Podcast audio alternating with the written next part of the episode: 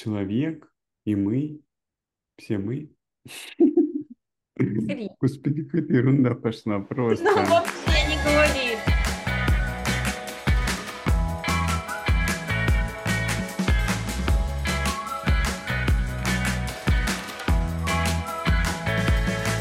Друзья, здравствуйте. Юра, привет. Как твои дела? А, всем привет, Алися, привет, спасибо, все хорошо, как у тебя? Слушай, ну, знаешь, эм, пришла сегодня на встречу, и немного у меня такое задумчивое состояние. Интересно. Задумчиво это что значит? А, ты знаешь, уже несколько дней э, подряд я ловлю себе на мысли о том, что есть такое желание написать книгу. Знаешь, э, много разных идей, мыслей о жизни, о судьбе разных людей, о близких и дальних. И ты знаешь, самое что интересное, я причем в разных местах натыкаюсь на какие-то призывы рекламные, триггеры, там, пройдите тот курс или как вам там, не знаю, 10 лучших названий книг, то есть все связанное с книгами. А, и знаешь, мне такое ощущение, а вдруг это какая-то судьба, вдруг надо, пора уже, вот этот именно тот возраст мой, который говорит о том, что пора уже ее писать. Ну а вообще, э, если честно, то я из детства писала рассказы, вот, и вообще люблю сочинять истории, поэтому почему бы и не начать написать свое личное произведение. Звучит как возможность реализовать что-то очень важное для себя. А, ты знаешь, да, это, наверное, одна из моих мечт, а, вот о которых я, наверное, думаю постоянно. И вот это, наверное, такой еще один виток. Но, если честно, пока нет достаточного количества времени, да и нет навыков, то есть как правильно ее написать. Ну и чтобы для приобрести их, конечно, необходимо время. Вот как раз мы плавно и перешли к теме нашего выпуска про управление временем. Олеся, ты использовала какие-то техники управления временем для реализации своей мечты? Ты знаешь, Юр, пока это еще в рамках таких размышлений, э, мечтаний, поэтому я не заземлила этот вопрос и пока не использовала никакой техники для того, чтобы встроить эту задачу в свой план. Но, ты знаешь, это отличная возможность сегодня э, поискать э, ту технику, которую я могу использовать, потому что данная тема как раз сегодня об этом. И, возможно, я найду для себя что-то новое, что смогу внедрить свою жизнь. Отличный план. Ну что, поехали. Поехали. Привет, э, я Юра, я лайф-коуч. После 15 лет работы в банке я изменил сферу и переехал в Европу.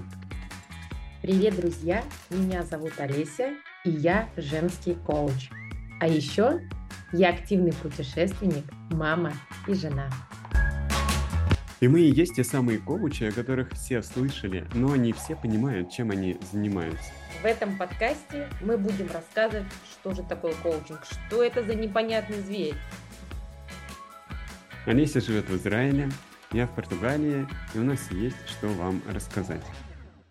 Юр, э, ты знаешь, вот мы сейчас с тобой заговорили о тайм-менеджменте, о вот моем желании написать личные мемуары, и у меня всплыла картинка – ты знаешь, который я часто наблюдаю, живя в Израиле.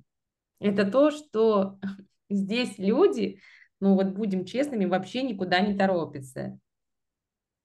И это очень сильно разбивает мою суперактивность, где я хочу везде и все успевать. Например, ты знаешь, в супермаркете вот эти бесконечные очереди около кассы. Есть, знаешь, у них такая особенность, что сначала они а, пропикивают, например, весь товар.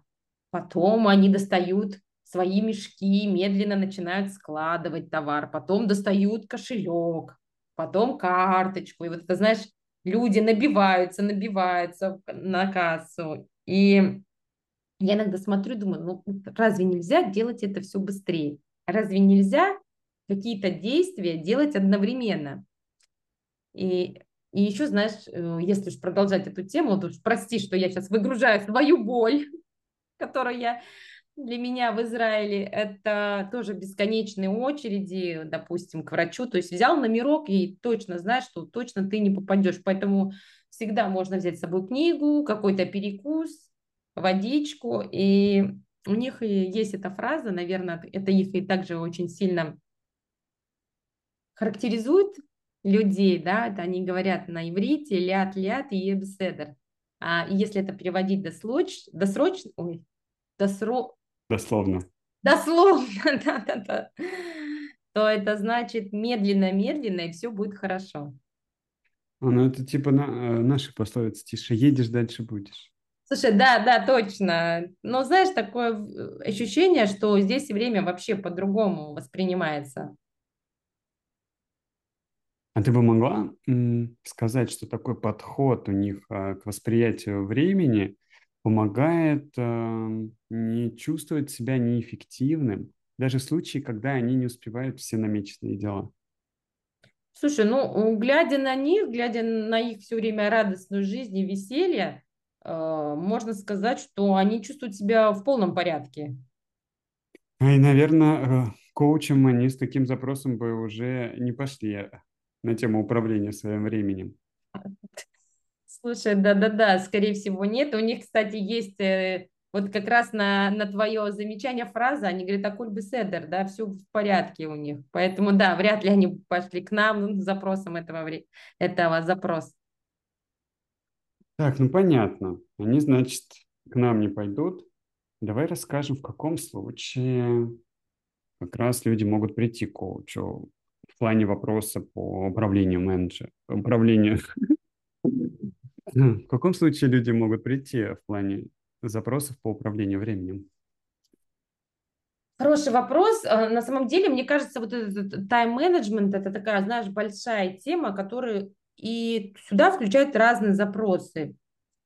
А, но явно, что если не налажено вот это планирование времени, тайм-менеджмент, это влияет на профессиональную деятельность и вообще состояние клиента. И если я говорю про кейсы, да, которые приходят, то они могут завулированно звучать так. Ну, например, не успеваю, что планирую на день, боюсь потратить время зря. Или, например, а, был у меня в опыте много задач, целей, но дальше планов ничего не идет. Или я хочу найти мотивацию, чтобы реализовать свой проект, и вот не знаю, где ее найти. Или, например, очень такой резкий, острый, даже я бы сказала, запрос – это вот в сегодняшних реалиях, это как уделять внимание и другим сферам жизни помимо работы. Да, я еще дополню, что за этим обычно много всего скрывается. У каждого человека свой абсолютно уникальный набор причин появления таких потребностей и целей, для чего ему необходимо с ними поработать. Мне лично интересно каждый раз в этом поразбираться. А у тебя как? Нет ощущения, что все приходят с одним и тем же? И с ними можно поработать по одной схеме? Хороший вопрос, Юр. И да, и нет. Э, вот объясню почему. Соглашусь, что некоторые задачи, ну, на первый взгляд, даже клиенту кажутся простыми. Ну, будем честными, все мы разумные существа, и любую информацию можно просто сказать, окей, Google, и он нам все это выбьет. Но возникают разные ситуации и разные причины. Например, когда человек ищет информацию, у него есть еще старые модели поведения, да, вот тот опыт, о котором часто говорят люди, вот по моему опыту или по опыту других, и которые уже не работают, потому что если мы идем что-то в новое, мы ведь меняемся тоже. Есть э, какие-то представления о себе, и часто это фундамент которые нас немного ограничивают в движении, и тогда возникает непонимание себя на определенном этапе. Но, конечно, это не только, и ну, иногда просто нужно банально немного перестроиться и пробовать. Но вообще, мне кажется, я отошла немножечко от темы. Все-таки вернемся к планированию времени. Вот, Юр, как ты думаешь, э, насколько по твоему опыту работы работы с клиентами удавалось вот эту найти золотую середину тайм-менеджмента, когда можно все успевать и при этом получать удовольствие от жизни. Интересно, ты сказала, золотая середина, это как будто бы ее можно найти, и как будто бы есть какая-то формула, которая позволяет ее определить. Но мне кажется, что э, это то, к чему человек стремится в течение всей жизни. То есть он ищет вот этот баланс э, между делами, отдыхом, между э, одними задачами и другими. И ему надо, главное, получить навык работы как раз с этим, с планированием. Вот. И я думаю, что в ходе сессии человек приходит к какому-то пониманию, вот, я буду делать так. Но то, что он это будет делать после сессии, вероятность не очень высокая. Вот. Если он в следующий раз придет и говорит, я вот не сделал почему-то потому, и мы это обсуждаем, и он приходит к какому-то новому решению, и, и уже после он уже, возможно, и сам сможет а, для себя решить, а что на самом деле происходит, почему у него не получается. Поэтому я бы сказал, что люди учатся э, искать золотую середину. Они, они учатся формировать для себя такой собственный путь к этой середине. Вот так бы я бы сказал. Слушай, ну да, хорошее такое замечание, ведь мы в постоянном движении и в постоянном проверке да, каких-то гипотез. Вот если мы говорим про планирование времени, э, мы постоянно проверяем, что у нас работает, что хорошо, что плохо. И вот действительно, когда ты в работе в коучинге, очень важно э, приходить и вот, как я говорю, подкручивать вот эти, то, что получилось, узнать причины, почему это не получилось, а как это можно сделать по-другому, а как это вообще по-другому будет влиять на ту цель, которую я, ста, ну, которую я ставлю, я говорю сейчас про клиента. И ты знаешь, но чтобы начинать тестировать эти гипотезы, необходимо знать, да, какие есть э, особенности у того или иного вида планирования времени. И я, ты знаешь, думаю, что, может быть, мы опять повторимся, но в любом случае мне бы хотела важно сейчас проговорить вообще, какие, какими мы пользуемся лайфхаками. Какие... Я, наверное, правильно, неправильно слово сказал, да, лайфхаками, лайфхаками, да. На лайфхаках, Какие... давай еще раз, какими мы пользуемся лайфхаками? Какими мы, какими мы пользуемся лайфхаками и как это у нас работает э, в цели планирования и на нашу большую цель. Да, это очень хорошая идея. Предлагаю перейти к реализации этого плана. Алися, скажи, пожалуйста, а ты какие техники уже пробовала? На самом деле есть очень много разных методов планирования времени, и я уверена, что каждый точно найдет для себя тот метод, э, который ему отзывается. Если говорить о необычных методах планирования, то, например, я очень люблю начинать свой день с приятного ритуала. Я на это время выделяю осознанно. Для меня это кофе и шоколад. И я заряжаюсь, энергетика у меня такая, знаешь, заряженная получается, и сразу приступаю к сложной задаче, на которую тоже выделяю определенное время. Ну, рабочий график у меня распределяется, и обязательно приятный ритуал, как вишенка на торте в конце дня. Ой, очень интересно, а вот в конце дня вот этот ритуал, это что может быть, например? Слушай, ну по-разному, да. То есть для меня это, например, просмотр какого-то приятного сериала, там, допустим, одной серии, либо это mm-hmm. пробежка рядом с морем, для меня это тоже приятный ритуал, либо встреча с друзьями. Вот у меня, например, в пятницу такое было. Я за, заведомо знала, что вечером у меня будет вот приятная встреча с подругой, мы будем разговаривать, поэтому день и сложные задачи, которые я ставила в течение дня, для меня казались не сильно такими, ну, важными, знаешь, когда бывает груз ответственности, важности, тебе так сложно делать. Для меня это было немного легче, потому что я знала, что вечером меня ждет прекрасная встреча, хороший разговор, хорошая компания. Угу. Ты так делаешь каждый будний день, я правильно понял? Да, да, я делаю это Мгм. каждый будний день. Да. Мне нравится, может быть, тоже попробую так. Ну, ты знаешь, и еще я иногда подкручиваю, да, в середине дня тоже чередую э, сложные задачи э, с приятными, такой комбо. Вот, Юр, а у тебя как с этим, как с планированием времени, как ты внедряешь, может быть, техники какие-то, лайфхаками поделишься? Ну, я уже давно пользуюсь Гуглом календарем и э, веду там понедельно свои задачи, но честно скажу, что после того, как я начал заниматься коучингом и работать с коучем, как клиент в том числе, то я немножко пересмотрел а, использование календаря. У меня есть ежедневное планирование и еженедельное. И плюс я еще делаю отчет по задачам, которые у меня прошли, ну, чисто для себя, потому что когда я начал работать сам на себя, то, соответственно, внешнего какого-то контролера а, у меня больше нет, и это дало, дало возможность мне, в принципе, откладывать очень много каких дел. Вот. И особенно это сложно с долгосрочными проектами, потому что на них какой-то большой период закладывается, а промежуточных э, дедлайнов нету, и в итоге делаешь все в самый последний момент. Вот, и вот сейчас вот это мой, мой текущий подход э, в календаре. Я завожу задачи, я делаю какие-то регулярные задачи сам для себя. Я сразу же понимаю, на что время а, мне надо заложить, например, там на то, чтобы доехать из одного места в другое место. Вот, потому что тоже. И, соответственно, у меня остаются свободные места, куда я могу уже назначать какие-то встречи, и мне, в принципе, это удобно.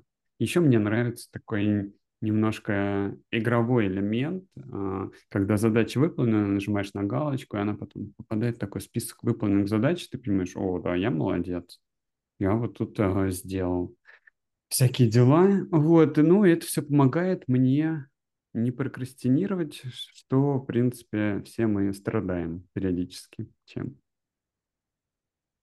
Слушай, ну интересный очень такой метод. Ты знаешь, я вижу в нем а, плюсы, что, во-первых, точное, фактичное понимание, сколько времени уходит на задачи. Да, а то бывает, мы вроде что-то делаем, делаем, делаем, кажется, день прошел, а сделано два-три дела. Ты не понимаешь, а куда же это время-то ушло? А здесь ты четко видишь, да, на что уходит твое время. Плюс это самодисциплина, да, и внутренний контроль, когда ты понимаешь, что тебе это нужно сделать, сколько это времени, и ты сам себя контролируешь. То есть э, здесь очень важно, опять же, не уходить, да, далеко, потому что когда ты не контролируешь какие-то свои дела, то ты можешь залипать где-то, да, и время куда-то утекает. А еще э, очень хорошо, что ты можешь точно на неделе понимать, сколько ты, например, если мы говорим о каком-то проекте, ты говоришь долгосрочном проекте, да, сколько времени ты уделил этому проекту за неделю, да, то есть вот это тоже контроль какой-то и принятие того, сколько времени ты вообще вкладываешь в свое развитие, да, или в свое дело, и сколько тогда можно подсчитать примерно нужно отдыха для тебя, чтобы восстановиться.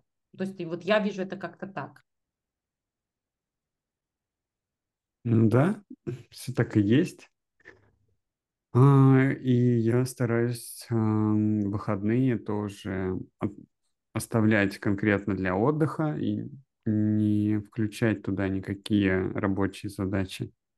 Мне здесь помогает, когда у меня есть какие-то договоренности с людьми, потому что если у меня нету никаких, допустим, встреч а, внешних, то есть соблазн что-нибудь напихать в выходные тоже. А, но переключаться очень важно. Переключение, слушай, это вообще отличная идея. Иногда, знаешь, мы концентрируемся на важных задачах, и бывает очень сильное напряжение. А если есть мероприятия, связанные с людьми, ну, например, которые вдохновляют, а, да еще плюсом играют на твои цели и результаты, это хорошее решение. Ты знаешь, вот, например, взять наш подкаст. Для меня подкаст– это тоже про переключение от сложных задач, и это меня вдохновляет, и плюс это играет на, мою, на мои цели, на мои результаты в будущем. А как у тебя, как ты считаешь?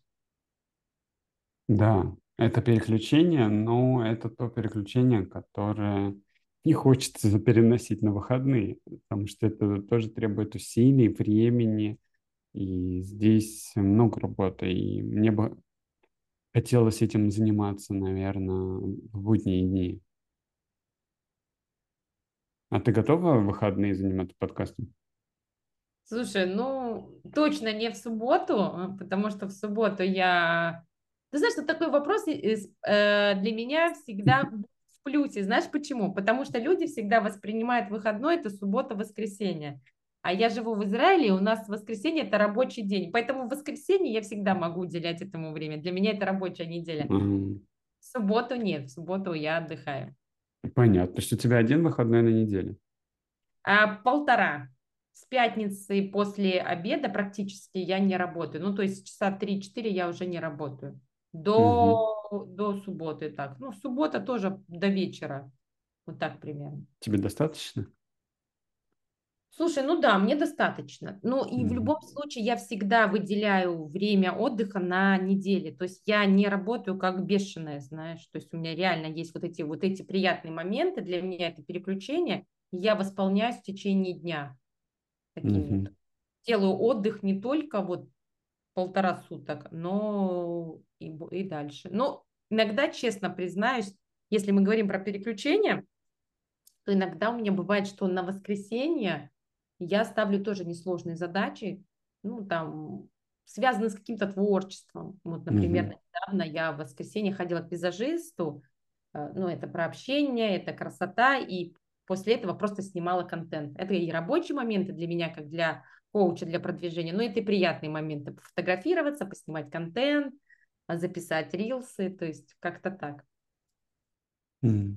То есть для тебя снимать рилсы это тоже приятно? Э, ну, практически. Есть свои моменты, конечно, потому что не, ну, не получается записывать с первого раза, но в любом случае это такой тоже приятный момент. Да, здорово. Я, кстати, просматриваю твой Инстаграм, и э, очень удобно видеть о том, какое количество работы ты вообще проделала, да, потому что там это все сохраняется, такой своеобразный архив. И э, это же кстати, от этого хочу плавно перейти к визуализации, потому что это тоже очень важно, отмечать ту работу, которую ты проделал. Это дает дополнительную мотивацию, чтобы идти дальше.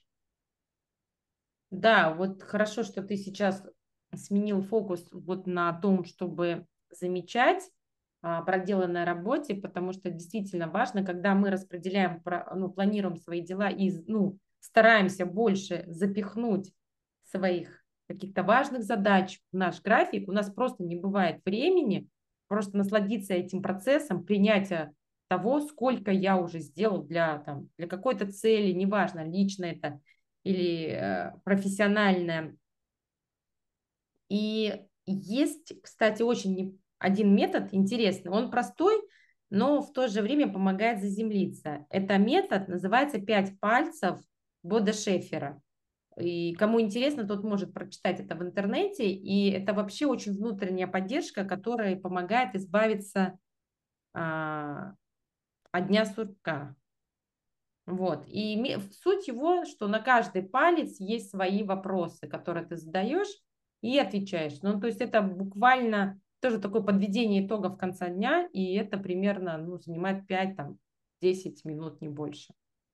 То есть вот такой простая техника, 5-10 минут, но можно прям посмотреть, сколько ты сделал за день. Угу. Слушай, прикольная техника. Я так понял, что ты много разных знаешь. Может, еще какую нам расскажешь? Э, слушай, ну, я рассказала сейчас такую вот технику. Это такую для тех людей, которые любят гибкое такое планирование, да, ну, например, как у меня, да, то есть я вообще планирую, не планирую на месяца, я в основном планирую там на неделю, и вот у меня есть свои такие гибкости, где я уделяю там времени себе, э, ну это вообще и важно в любом случае, но есть люди, которые любят четко, то есть вот какие-то четко поставленные задачи, такие, знаешь, люди логики, для них есть такая очень, есть такой очень интересный метод, это матрица Эйзенхауэра. Да, и что за матрица? Ну, э, вообще эту матрицу придумал президент США, и она выглядит как визуально расчерченный квадрат, разделенный на четыре части, в котором задачи разделены следующим образом. Срочно и важно, несрочно и важно, срочно и не важно, несрочно и не важно. И, ну, я думаю, что многие такую слышали, и здесь очень важно выполнять задания сверху вниз и слева направо. То есть сначала срочные важные дела, потом срочные и неважные дела, дальше несрочные и важные, и, наконец, несрочные и неважные. И если говорить о том, как же распределять эти дела, то можно действовать так. То есть важно и срочно – это то, что нужно сделать в первую очередь и лично самому человеку. Важно не срочно – это внести в, план, в планы и расписание, и можно делегировать. Но вопрос контроля, конечно, не снимается здесь. Срочно и неважно – это те задачи, которые вообще лучше делегировать, чтобы освободить свое время и не тратить на них свои силы. И не срочно и не важно, можно вообще смело отложить такие задачи в долгий ящик и вернуться к ним тогда, когда решите все остальные. Иногда вот эти последние пункты, не срочно, не важно, их вообще вычеркиваются за, после определенного периода, их просто вычеркиваются. И тогда человек точно понимает количество ненужных дел, да, которые он вообще делает. То есть это вот прям про четкость, когда мы хотим четко понять, когда у нас вот такой, знаешь, график весь забитый полностью, и мы, и мы кажем, нам кажется, что мы постоянно в работе, но при этом ничего не успеваем или не достигаем своей цели, то вот эта логическая система, вот эта матрица, вам четко покажет, как можно по-другому, что можно вообще э, вычеркнуть. Да, это довольно интересно. Мне единственное, что кажется, что на слух а, воспринимается довольно сложно.